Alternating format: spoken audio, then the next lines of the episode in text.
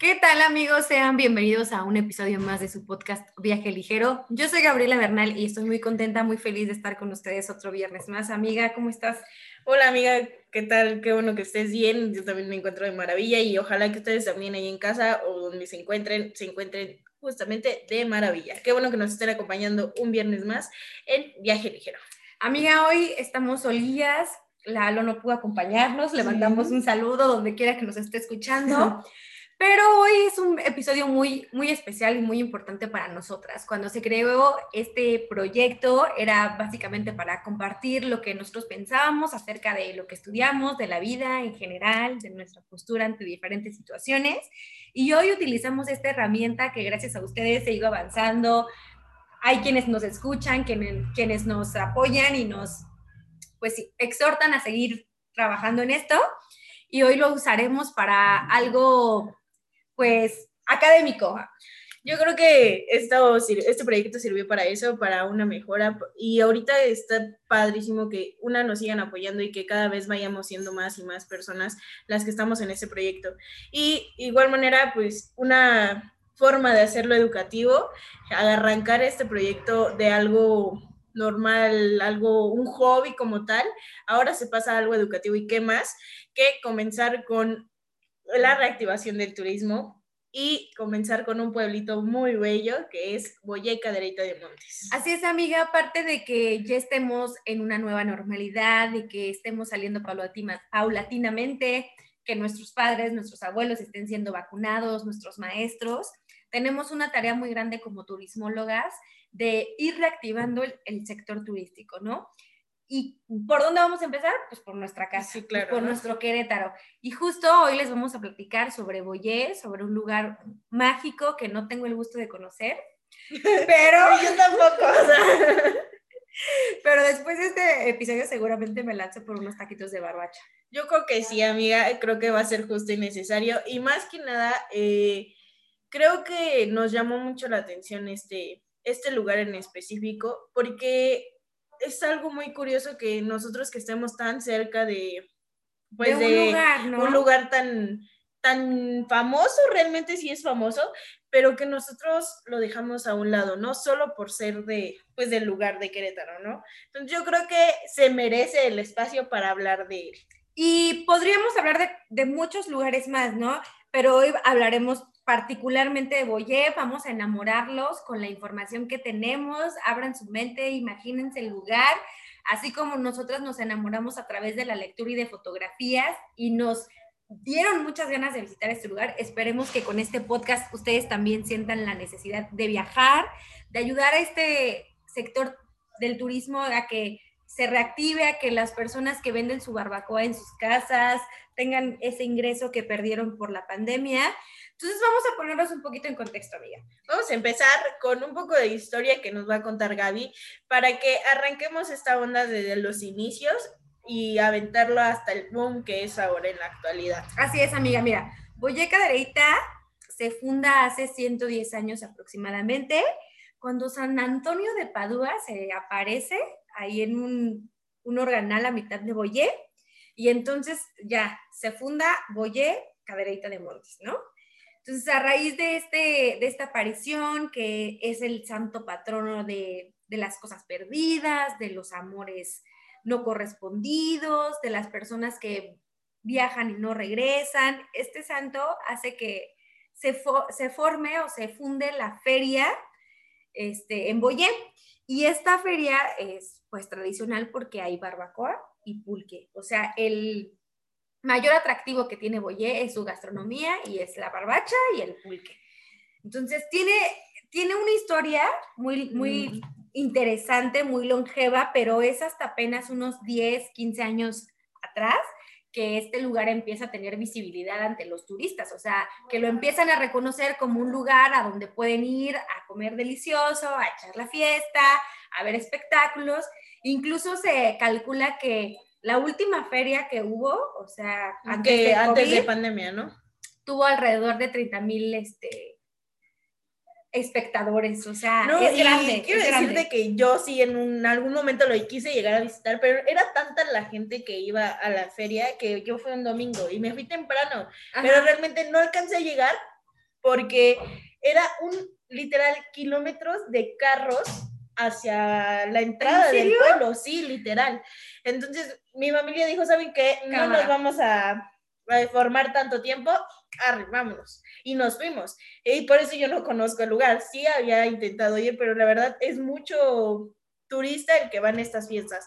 Y qué bueno que se festeje algo así, ¿no? Pero sin dejar más de la gastronomía, que ahorita nos vamos a enfocar un poquito más en la gastronomía. Boyé Cadereyta de Montes tiene muchos lugares cercanos a donde ir. Sí, claro, porque justo, justo reconoce, o sea, la gente que conoce Boyé lo reconoce por la gastronomía, por la barbacoa y el pulque, y es deliciosa. Y ahorita les haremos algunos este, datos curiosos sobre estos alimentos que vale la pena saber, sino que también puedes hacer otras actividades estando en este lugar. Sí, claro, yo creo que este es un pueblito muy peculiar, no solo por la gastronomía, sino por todas aquellas actividades que se pueden llevar a cabo en familia, en pareja, entre amigos, en lo que como ustedes lo quieran visitar, eh, yo creo que es la maravilla, ¿no? Ya que, por ejemplo, está la isla, que pues obviamente ahorita ya está de muy de moda, que es la isla Siwanza, eh, que está a 32 kilómetros aproximadamente de Boyé. Eh, está pues Cadereyta, el, pueblo mágico de Cadereyta, que está a 11 kilómetros, están cabañas donde se pueden hospedar y visitar más lugares allá. Yo creo que un fin de semana rico no... O sea, si tú dices, vámonos a desayunar a Boyé, me paseo por el centro, compro artesanías y después manejo unos 20, 25 minutos y estoy en una isla. estoy en una isla. O unos 10 minutitos y voy al centro de Cadereyta. Sí, claro. O, estoy en invernaderos, museos, templos muy antiguos, muy importantes también de, de estas comunidades. Están los mercados artesanales que realmente son muy peculiares en las este, lugares tradicionales donde se pueden y muy importantes, ¿eh? o sea, no dejen de visitar estos mercados de artesanías porque hay mucha gente que vive de eso. Y creo que también ahí es una parte donde se debe de reactivar el turismo y no solo por eso están los mercados artesanales, ¿no? Yo creo que si quieres ir a buscar algo muy tradicional, muy, muy... Locatario. Muy, justamente, muy locatario, creo que es el lugar indicado, ¿no? Hay muchos lugares, este, pues que por la finta se ven más de calidad, más, más acá, pero sin embargo le quita ese esa tradición, esa costumbre de lo que venden en un mercado Sí, o sea, lo, lo, modifican por una moda o por una tendencia, pero pues eso realmente no beneficia a nadie. Entonces, el que existan mercados de artesanías tiene una razón y hay mucha gente que invierte su tiempo y, y es su fuente de ingresos. Entonces, si van a, a, cualquier lugar, no nada más a Boye, o sea, compren artesanías, es muy importante. Sí, claro, de igual manera también pues, creo que Querétaro está lleno de muchos lugares impresionantes y no está tan lejos el visitar San Joaquín, visitar eh, Jalpan de Serra, ah, La Peña, Tequis, pero yo creo que Tolimán, eh, Bizarrón, dijiste hace ah, sí, justo. Bizarrón también es un lugar que queda súper cerca de Boyé, pero ahí es, o sea, lo que caracteriza este lugar es su birria. O sea, ahí es la birria de las más perras. Pero les comentamos varios lugares, ¿no? Pero las cascadas. Ah, las cascadas, es cierto. No solo es ir a la sierra por ir a la sierra, visitar tierra por ir a visitar tierra. Eso deben de conocer. Y yo creo que un tip muy padre para viajar es antes de que decidas, decide tu destino y de ahí busca qué hay en el destino para que tengas un viaje más padre, ¿no? Y justo esta es la herramienta que les estamos brindando. O sea, si tienes planeado hacer algo, viajar un fin de semana a algún lugar, eh, estamos, estamos, dando eh, grandes opciones con, con, un contexto eh, pues amplio de lo que puedes hacer. Y también creo que algo muy importante que comentaban en unas entrevistas que llegamos a hacer es que Boyé se caracteriza, se caracteriza por la calidad de las personas. Las personas son muy lindas, muy amables y se dice que el trato realmente es muy ameno y que eso te hace volver a regresar al lugar. Es que es tan genuina la mm, relación que se hace entre los prestadores de servicios, en este caso de, alimentos, con los, con los consumidores, porque justo existe la plaza de la barbacoa y el pulque, o sea, es una plaza grande donde ahí mismo están los hoyos, donde mucha gente de muchísimos años, o sea, veíamos la barbacoa de Don Chon, que antaño, sabe, los abolengos de Don Chon, de la barbacoa de Boyé. Y, y, de ahí mismo te sirven el taquito, te sirven tu, tu pulque, entonces hace algo como... El consomecito, eh, Hace algo como si estuvieran en familia. Y tú, tú misma lo mencionas, o sea, la calidez de las personas creo que es algo bien importante y es la clave para que muchas personas regresen al lugar. Y si Boye cada año tiene más este, visitantes, creo que ese es justo. O sea, la, la, relación entre la comida y la calidez de las personas. Y creo que esta parte también esencial que tienen, que como lo comentabas, son personas que llevan toda su vida haciendo barbacoa, haciendo esta hermosa arte de la gastronomía de la barbacoa. Eh, también es un proceso muy importante el que hacen del pulque, que esto también viene de antaño, ¿no? Y lo comentábamos hace rato, tú decías, es que hay gente que dice que, que de nacos, que etcétera, el pulque, pero realmente no. Coméntales, No, es que mira, o sea, aparte de que visitemos un lugar, es obvio divertirnos, estar como pues pasando un, momento ameno, pero también está esta otra parte de cultivarse, ¿no? El, pulque es una bebida prehispánica que, que la crearon y es consumida por, mucho, por muchos años, pero hoy en día es mal vista.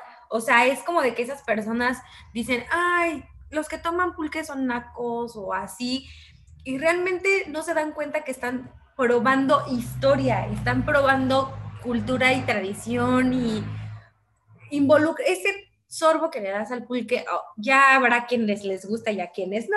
Sí, porque quiero decirte que yo no soy afán del pulque. ¿eh?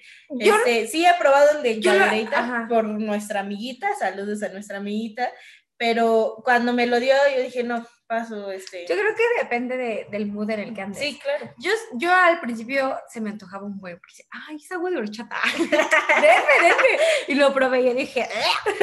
pero después probé que los curados y que hay de ah, que hay de garambullo. Ay, no sé, eso sí me gusta. Y eso también está muy padre y se debe de comentar, ¿no? Los pulques de cadereita son eh, bueno, en estas fechas o cada fecha que hay en las, fiestas. en las fiestas y si no también pues cada domingo que es donde pues más, más este pues personas vendiendo esta esta gastronomía yo creo que buscan la esencia de hacer curados con parte de, de frutos o de plantas o de, de, lo que sea que sea de la región. De la región. O sea, como decías, ¿no? El de garambullo y ciertos frutos que solo se dan en la Sierra Gorda de Querétaro. Eso también está muy cool. ¿Por qué? Porque pues integras todo lo que es Querétaro con una simple bebida. Y, y de diversificas este, la historia y la tradición. Entonces, yo sí les quiero pues dejar este mensaje que no pues no infravaloremos la historia que tenemos, porque ahorita está de moda un buen vodka o un buen sí, claro, saque, o sea, no, probemos y seamos empáticos con nuestra tradición y no dejemos que se pierda, ¿sabes? Yo creo que también esta parte de la historia que tiene es muy cabrón, muy interesante y creo que, por ejemplo, esta parte de que eh, las modificaciones que le van haciendo a las preparaciones de estas bebidas, de esta comida, es muy cambiante ahorita en la actualidad. Y qué más que en este pueblo lo hagan desde tradiciones, desde antepasados, porque se dice que la historia del hoyo para hacer, de, para pues hacer comida, cocinar, es desde las culturas mesoamericanas, donde preparaban carnes y para que pues, nos vieran un poquito mejor, ¿no? Porque yo digo que la carne cruda no está buena, pero pues, pues en aquellos tiempos pues era lo único que podían hacer, ¿no?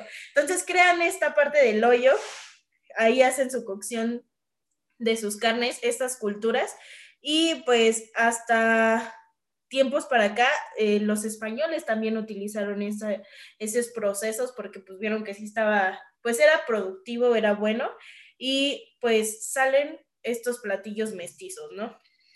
O sea, ir a Boyé prácticamente es echarte un clavado a la historia, a la cultura, a nuestras raíces y sobre todo divertirte y pasar un tiempo de calidad. Y matas muchos pájaros de un solo tiro porque, como les digo, se cultivan, comen delicioso, conocen un nuevo lugar, ayudan a las personas y justo ese es el objetivo, que empecemos a reactivar el turismo. No saben cuántas personas viven de este sector y es muy importante que empecemos a salir paulatinamente, así es que les vamos a dejar la fecha. No sabemos si este año vaya a haber la feria de, la barbacoa y del pulque, pero si es así, esténse pendientes porque en el mes de septiembre es cuando se hace la feria. De la, primera a la última semana, por ahí, por esas fechas. Entonces hay que estar al pendiente y si no, pues un dominguito, ahorita que estamos en escenario a, aprovechar, siempre y cuando con medidas de sanidad. Sí, claro siempre con cuidado, siempre alertas y sin bajar la guardia, pero empecemos a, reactivar y esperemos que Boye sea una buena opción para ustedes, amigos. Sí, porque de alguna manera, o sea, todos los domingos, supongamos, este, venden ciertas personas, ¿no? Pero ¿cuántas personas que vivían de eso antes de pandemia, pues tuvieron que buscar otras este, alternativas de trabajo? Así es. Y ahora que están volviendo a generarlo, es o que quieres visitar ya hay menos y menos, pero si nosotros ayudamos a reactivar el turismo, a reactivar estas visitas este, de fin de semana, de un día, etcétera, este, es, es de maravilla, es increíble. Entonces, los invitamos a que conozcan este bonito lugar, que se enamoren como nosotros ahorita lo están escuchando, pero qué más que esto sea una introducción, ¿no? Claro, que, ya vayan con una base y que vayan motivados y verán que no les mentimos, que es o sea, muy real, ¿no? Nosotros le estamos metiendo la espinita y ustedes están muy libres y muy dispuestos a, buscar más información o si quieren llegarle y caerle a Boye para que vean que no estamos mintiendo. Aquí aquí no se les miente. Además, muchos van a la barbacoa porque van un día bien crudos y llegan a la barbacoa a aprovechar la que no. Claro, claro. Quizás nosotros podemos ser de esas personas. Pero imagínense, bien cruditos, una barbacoa bien rica desayunera. y un pues, lugar muy ameno, gente calidad, y no sé, yo ya quiero ir. Ya, vámonos. Pues amigos, esto es todo por el día de hoy. Espero que les haya gustado, que les haya interesado eh, este episodio, que se interesen por, por ser turistas, por viajar y sobre todo, pues se echen las manos a los que hacen barbacoa, a los que hacen artesanías, échense un taco, váyanse a echar un taco a boye. un taco, un pool, que compren artesanías, eh, tómense fotos, etiquétenos en boye. Y pues nos despedimos con nuestra frase del día. Eh, del podcast. Aquel que quiere viajar feliz debe de viajar ligero. Nos vemos en la próxima, amigos.